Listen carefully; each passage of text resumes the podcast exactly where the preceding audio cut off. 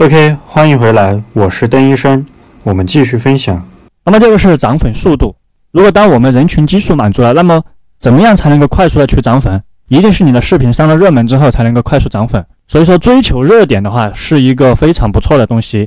你要去分析你的同行他们的一些热点，他们的是这个话题，然后再植入自己的这些东西在里面。那如果说正常情况下你的涨粉速度比较慢，那么可能是本身你的这个领域人群基数就不是很大。而你是一个新号，刚开始去做一些垂直性的东西，关注的人他可能本身都不太多，你的视频很难满足完播率啊、点赞率啊、评论率啊这些指标。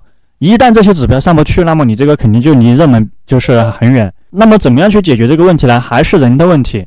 所以说你可以去植入一些这个涨粉速度比较快的这些领域的一些内容，或者说是结合热点分享自己的一些经历，你的创业经历、你的过往的人生经历。以及网络上的一些大众化、很普遍的，比如说像疫情期间这些没有这个收入怎么办的这些热点，让人家感同身受，先把这个粉涨起来。那么第三个就是变现能力，这个的话我们在前面跟他讲过，这里跟大家着重的强调一下，你一定要根据你的粉丝需求去提供服务。打个比方，你做的这个领域里面的这个人群的受众人群，他可能是一个消费，可能每个月工资。两三千块钱一个月，然后身上穿的衣服可能只是淘宝上面买的几十块一件的，但是你提供的服务动辄几千，这种人家肯定是消费不起的。所以说这个就不是你的目标人群，你要根据你的目标人群去去去那个制定你的这个服务。如果你是卖产品的，你肯定也不要卖的卖的过于高，你要卖的他你要卖他们消费得起的，这些大家就是一定要注意一下。所以说总结一下，你做一个账号，你要从这三个维度去考量。第一个是人群基数要大，第二个是涨粉速度要快，第三个是变现能力要强。做好这三点，你这个账号才有价值。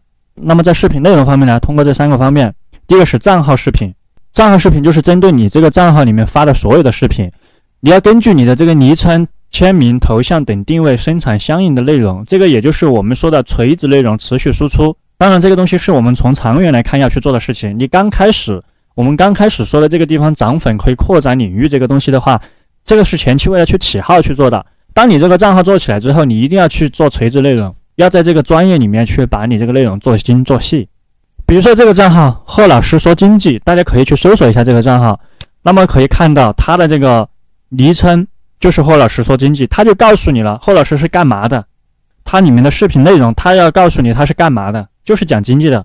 那么他讲的什么内容呢？你可以看到他的这个作品里面有什么认知篇呀、避坑篇呀、商业篇呀、本质篇呀、经济学篇呀等等等等，这个就是一个很有，这个就是很明确的一个定位。